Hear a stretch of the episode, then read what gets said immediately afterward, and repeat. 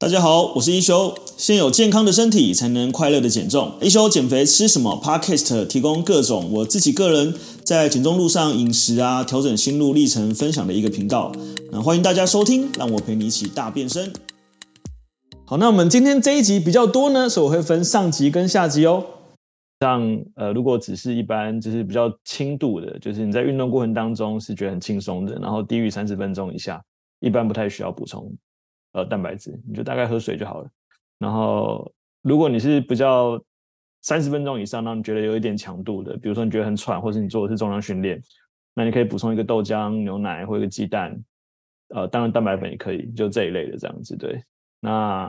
呃，有一个很好的时机是运动完吃，就是呃均衡营养的一餐。那运动完吃一定均衡营养的一餐，它一定会有蛋白质或碳水化合物。然后，所以它这个时候刚好可以补充你刚才流失的能量，然后也可以当成是建构呃肌肉的一个重要的原料，所以比较不容易呃热量被囤积，脂肪也比较不容易储存。对，所以运动后也是一个很好呃补充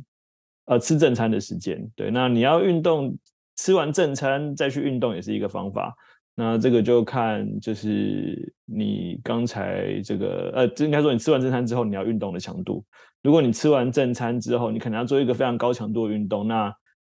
大概就要拉个至少半小时到一小时以上，会是比较合适的时机点。对，所以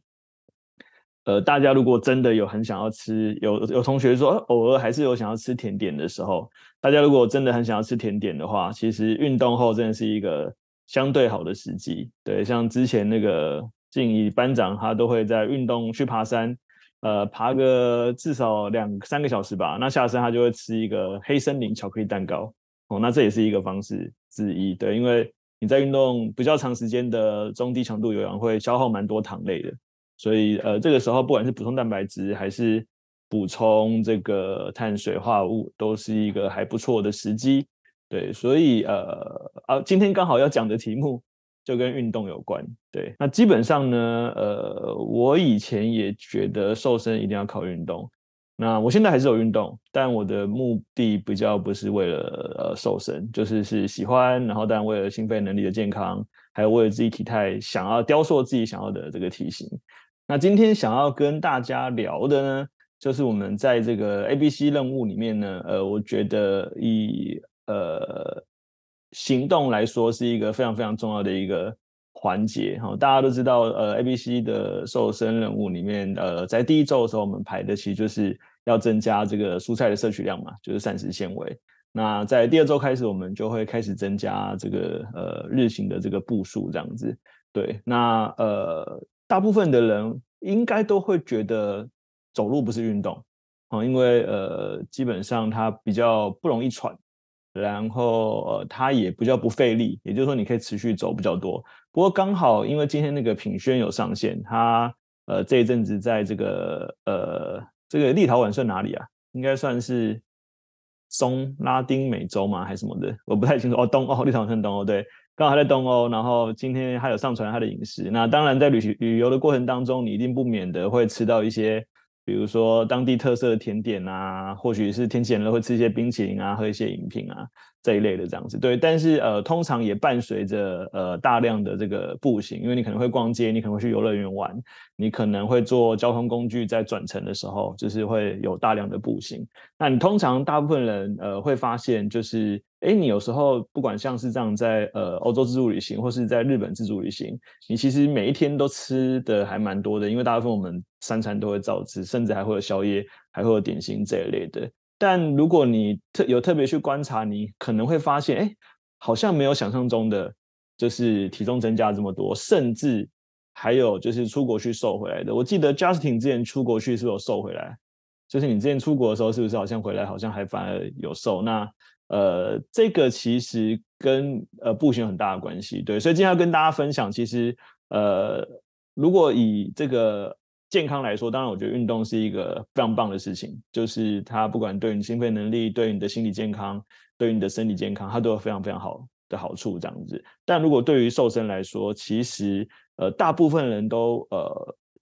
会有一个想法说，因为我很忙，我没有办法运动，所以我受不了。对，那这实际上是一个呃不是那么正确的观念，是因为呃，饮食其实减重其实它就是呃百分之七十是跟你吃了什么有关系，那当然剩下百分之三十就是我们做了什么在生活中。那以瘦身来说，它其实单纯讲原理没有太复杂，呃，就是我们的身体呢，如果能够在饮食跟生活的活动当中产生所谓的热量赤字，你就可以达到瘦身的目的。呃啊，要搞小孩了，OK。我刚好这两天在看那个见人盖伊的这个影片哦，大家应该知道有个 YouTuber 叫见人盖伊，然后他呃有分做了一个影片，是连续三十天吃这个素食的麦当劳哦，大家有兴趣可以看一下。那它里面呃主张的就是说，哎，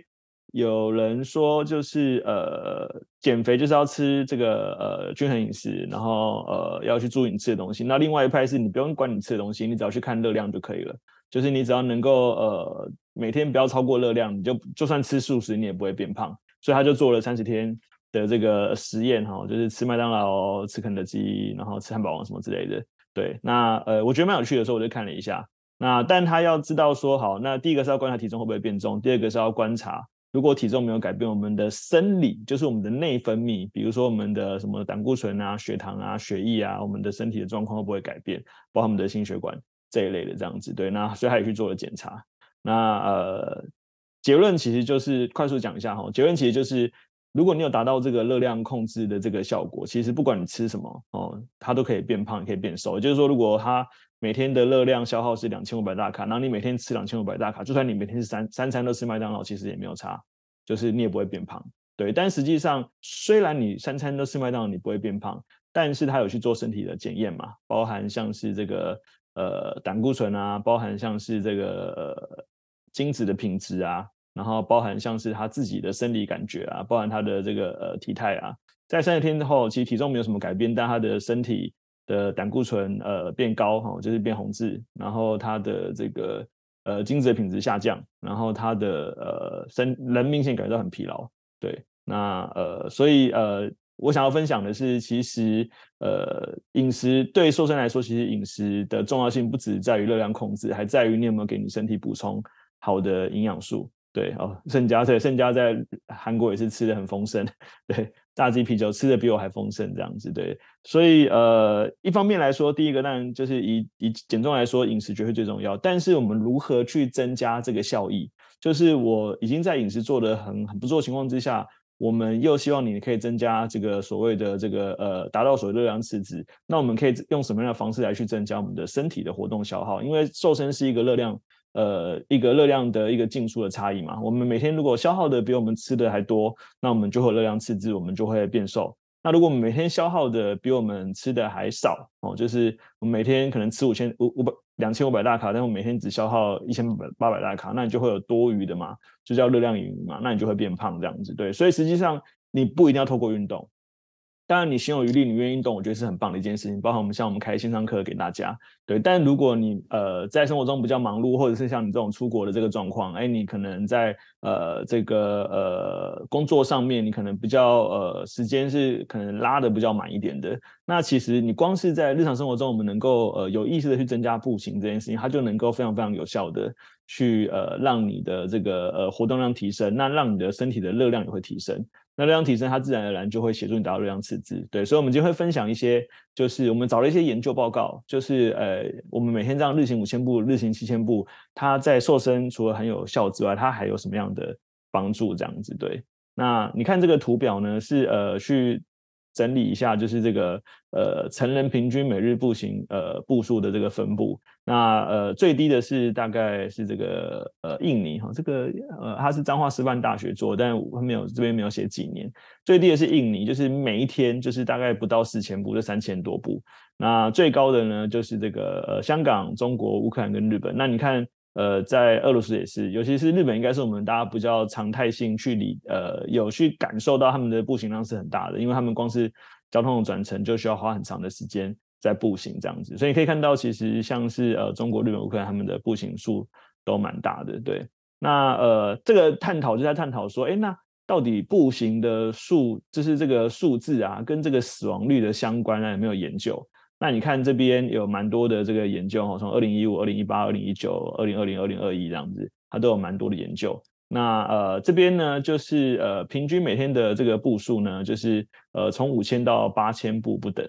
那每天只要多走一千步呢，呃，就可以降低死亡率哈，分别是呃六趴、七趴、十四趴、十八趴、十三趴这样子。对，那我跟大家讲讲一下哈，就是一般国际上啊，他们在做这种研究啊，呃，基本上都会用这个所谓的呃死亡率来判定。死亡率就是呃我做了这件事情之后呢，我的死亡率有没有降低？那如果有降低呢，代表这件事情对于健康是有益的。好，我们一般会讲说这个就是叫你呃余命的这个增加。对，所以呃，步数实际上我之前去上过一个课啊，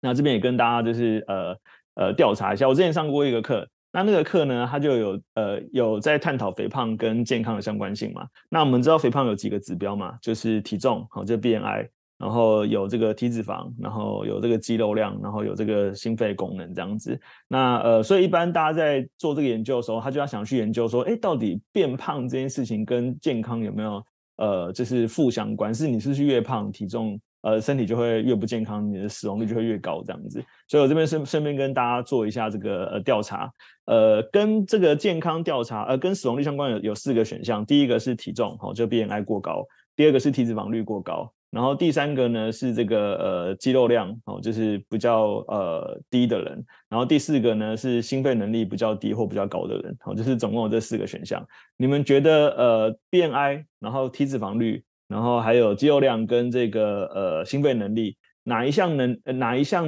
呃这个呃能力呢是跟你的呃就是这是哪一个里面哪一项呢是跟死亡率有最有正相关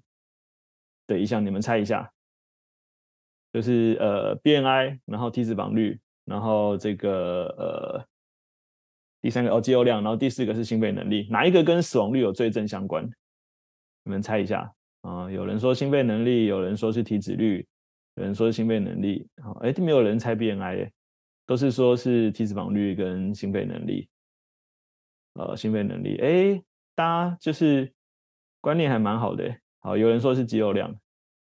呃，平轩也说是体脂肪率这样子。好，呃，这个研究是这样子哦。起先这个研究他觉得，哎，大家都说 BMI 过高就是等于不健康，所以他们先去做了 BMI 的调查，然后他发现呢，哎，奇怪，BMI 跟死亡率好像没有正相关。有些人 BMI 比较高，他也不见得比较死亡率比较高；有些 BMI 比较低，他死亡率也比较反而比较高。对，所以他就发现，呃，BMI 高跟死亡率没有正相关。他说好，那 BMI 可能比较不精准。第二个，我们就来做体脂率好了，因为体脂率相对精准嘛。它可能跟你体内的这个肌肉脂肪的分布量有关系，所以第二个他们就做体脂率了。诶，他就发现呢，体脂率虽然好像稍微有趋势比较趋近一致，但还是没有正相关。也就是说，不一定有些人体脂率比较高，他就一定比较早死啊；也有些人体脂率不高，但还是很早死。那这个其实也跟这个老人其实呃有一个调查是说，老人其实不要太瘦。呃，有时候比较好，我觉得害瘦就是有一点适当的肌肉量，有点适当的脂肪量，其实是比较好的。好，那所以后来发现，好，那体脂肪率跟肌肉量也跟死亡率没有正相关。那最后一个呢，就是心肺能力了。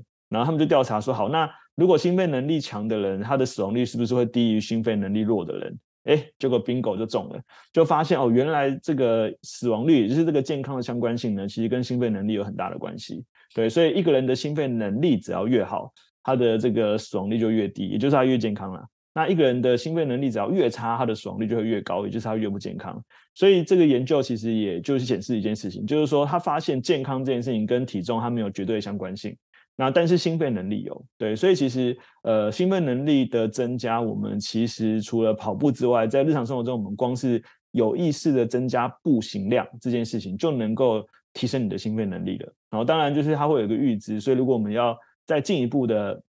希望心肺能力可以再往上，好，我们就可以再呃往上加一点这个，比如小慢跑啊，比如说快走啊，好，比如说超慢跑啊，这是我们现在有在推动的这个呃方式这样子。那超慢跑其实也是一个增加步行量很好的一个方式，因为它速度很慢，心肺呃能力可以稍微提高一点点，但强度不会太高。对，所以其实呃，死亡率跟这个呃心肺能力还有步行量是一个非常正相关性的东西。所以光是你每天生活中增加五千步、七千步，然后实施超慢跑这样的运动，又在良好饮食情况之下，其实你可以对你自己的健康感到呃相对安心很多。OK，好，所以呃这边其实呃很多的研究都发现啊，就是只要每增加一千步啊，就可以降低六到十八帕这种死亡率。对，所以其实呃。最可怕的就是坐着不动哦，坐着不动就是沙发马铃薯，其实反而是死亡率最高的这个族群这样子。对，那实际上我们真正的步行呢，其实我们可以先以步数为目标哦，步数目标就是我们不是有五千步、六千步、七千步、八千步吗？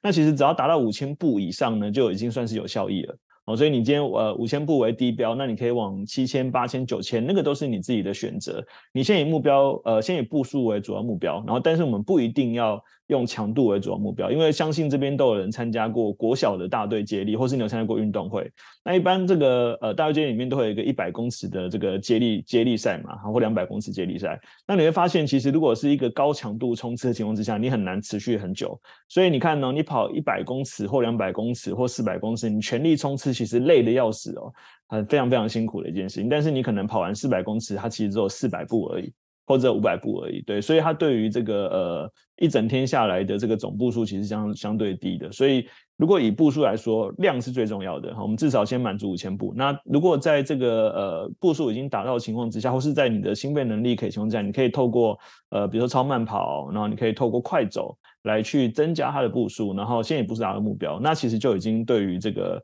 呃健康有非常非常大的一个帮助，这样子对。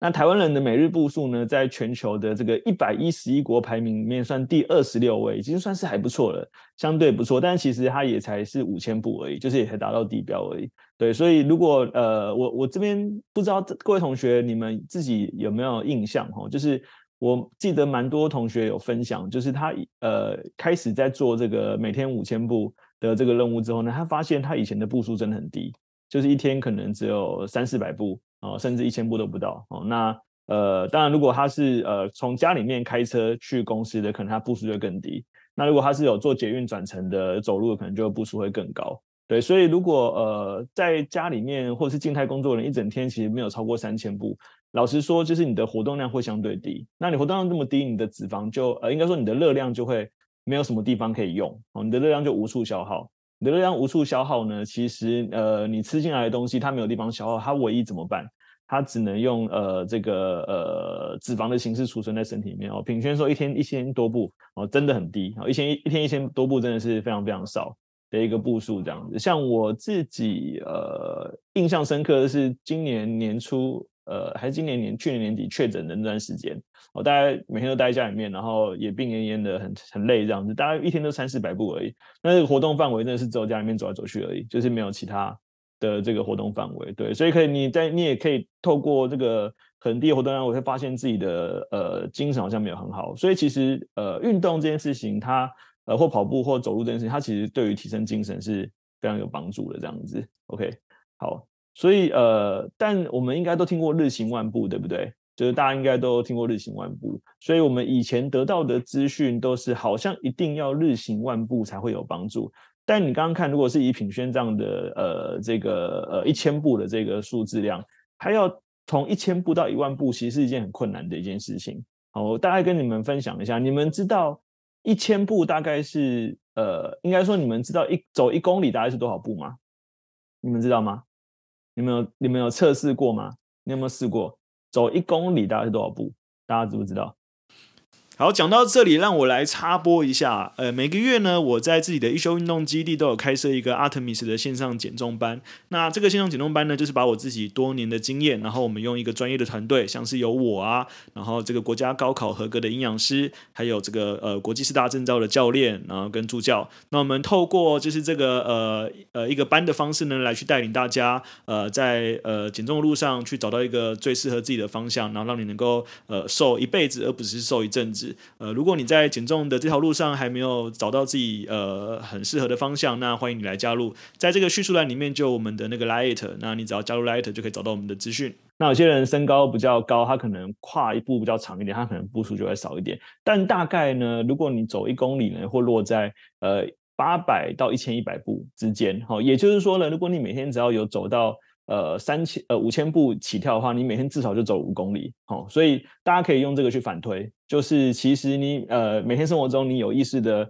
呃多走动，然后你如果现在大家都基本上都有手机嘛，手机里面像 Apple 里面就会有呃那个健康健康里面就有步数的统计，或者你随便呃去下载什么软体，比如说像我之前下载那个一个叫动动的软体啊、它就有这个计步的这个功能，那你就可以看一下，哎，其实你每你每走一千步，就是你每达了一千步，你就相相当于你今天已经走一公里了。那你走一公里呢，以热量的消耗来说的话，大概会消耗差不多七十到八十大卡。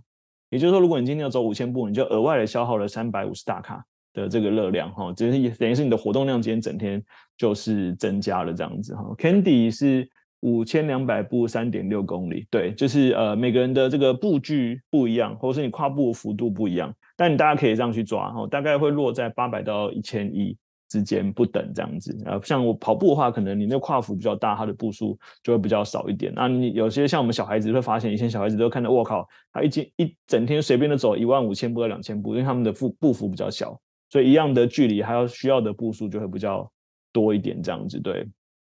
所以，呃，过去啊，大家都是以每天每天一万步为目标，觉得这样才会健康。那实际上，呃，这个数据我忘记它的来源是哪里了。其实，呃，后来发现，呃，好像不用到一万步，对，它其实，呃，只要能够到这个，呃，五千步以上，你看哦，它这边只要每天四千五百步，哦，就可以达到这个五十趴死亡率降低。哦，这个是彰化大学运动健康研究所的呃出处的这个研究，这样子。对，那每天只要七千五百步呢，就可以降低死亡率七十趴。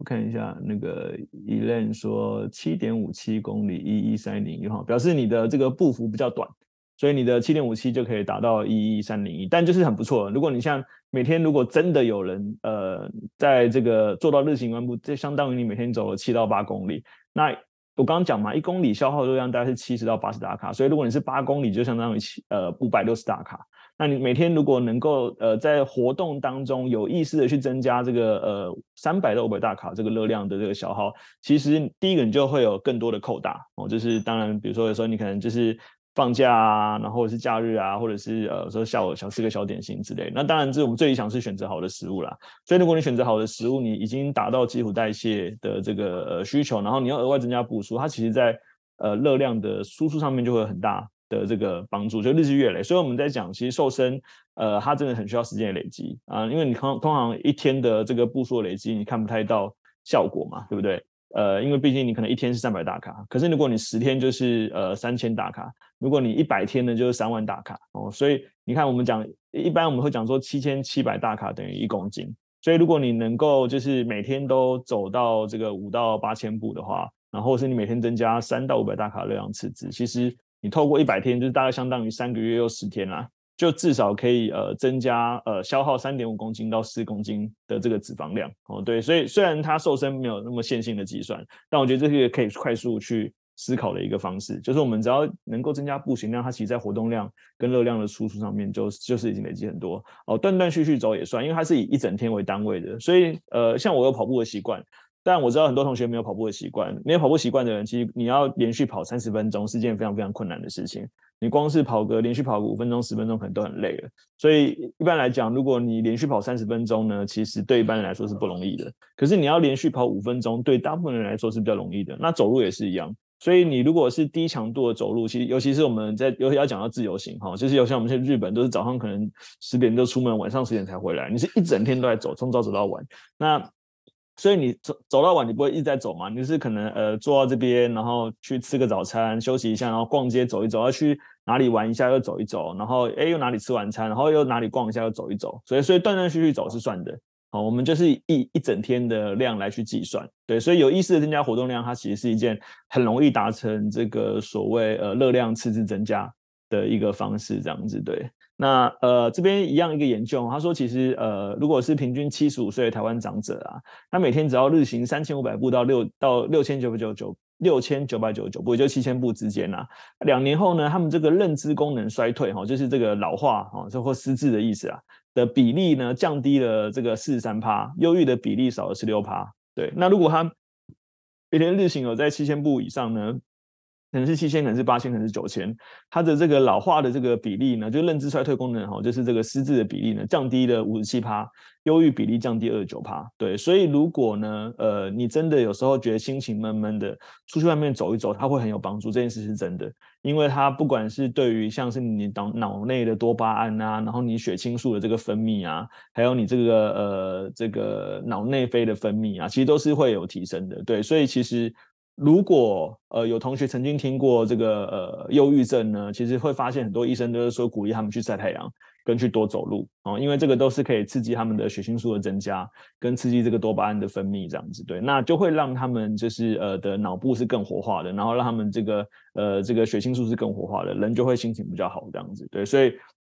你看，其实你还不用到运动，你光是走路就可以有这个好处。那当然，就是你在跑步过程当中完成这个三到五千步也是很好。像超慢跑线上课程，一堂课应该也可以完成至少差不多三到五千步左右这样子。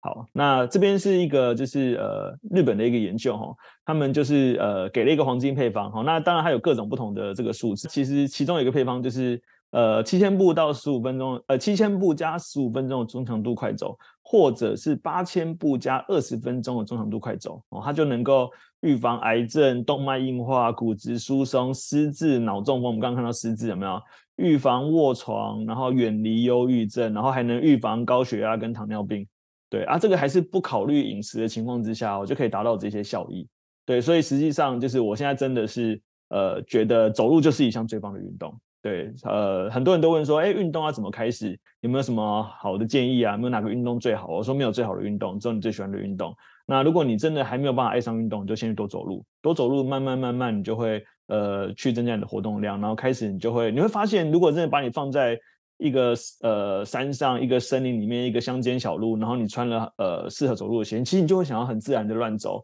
快走。像那个助教领助教有讲嘛，就是他那天迷路了。呃，但是那天迷路就反而就走了一万三千步，就是他是会在这个探索的过程当中去增加他的步数。对，所以为什么呃运动对于瘦身会有效果？呃，应该说走路对瘦身会有效果，是我们之前呃有分享过嘛。其实我们身体呢，大概会有这个呃百分之七十的呃这个热量呢是来自于我们的基础代谢率哈，那里面就会包含肌肉啊，包含你的这个。呃呃，身体的这个脂肪啊，包含什么有的没的哈，它这些东西你呼吸都需要热量的支持，这样子对。那另外呢，会有五趴呢是运动哈，因为运动的时间通常都没有办法太长，然后强度通常都，如果你还没有习惯，通常都不会太高。那另外还会有十趴呢是食物的热效应，就是你在吃东西的时候，它其实身体为了要消化那些食物，它也是会产生这个所谓的热量消耗。那另外呢，会有十五趴呢，是来自于这个非运动性的这个产热，哈，叫 NEAT。那这个非运动性的产热，它的活动范围，它的范围很大。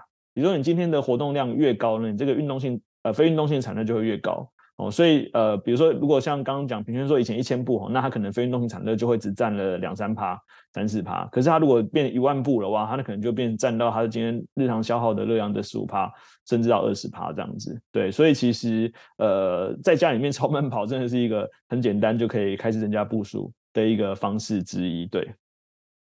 好。那我们刚刚讲嘛，就是其实对于瘦身来说，关键是在做呃产生热量的消耗哦，这是关键。那热量消耗就我们刚刚讲嘛，它有运动哈，基础代谢改不了的，除非你肌肉量增加，但是会比较慢一点。然后呃运动通常也比较难哦，因为一般来讲就是呃大家还没有养成运动习惯之前，其实你一周可以运动个两三次就算还不错了。那食物热效应不准哈，食物热效应是代表你吃东西才需要消耗热量，所以你呃觉得说我吃东西可以消耗量，我就越吃越多，那你热量就越囤积越多，所以也没有办法。所以最有效的呢，其实就是在这个非运动性、活动性的产热这边，就是我们只要能够在日常生活中呢，就是呃去有意识的去提高你的活动量，包含步行啊，包含做家事啊，它其实都能够很有效去产生所谓的热量消耗。哦，那呃就在时间的累积之后呢，它就可以达到这个所谓热量赤字的累积，然后慢慢慢慢的你的体态就会改变。哦，对，所以我喝个水。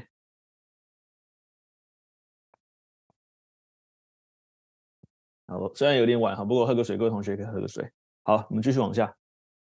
所以一般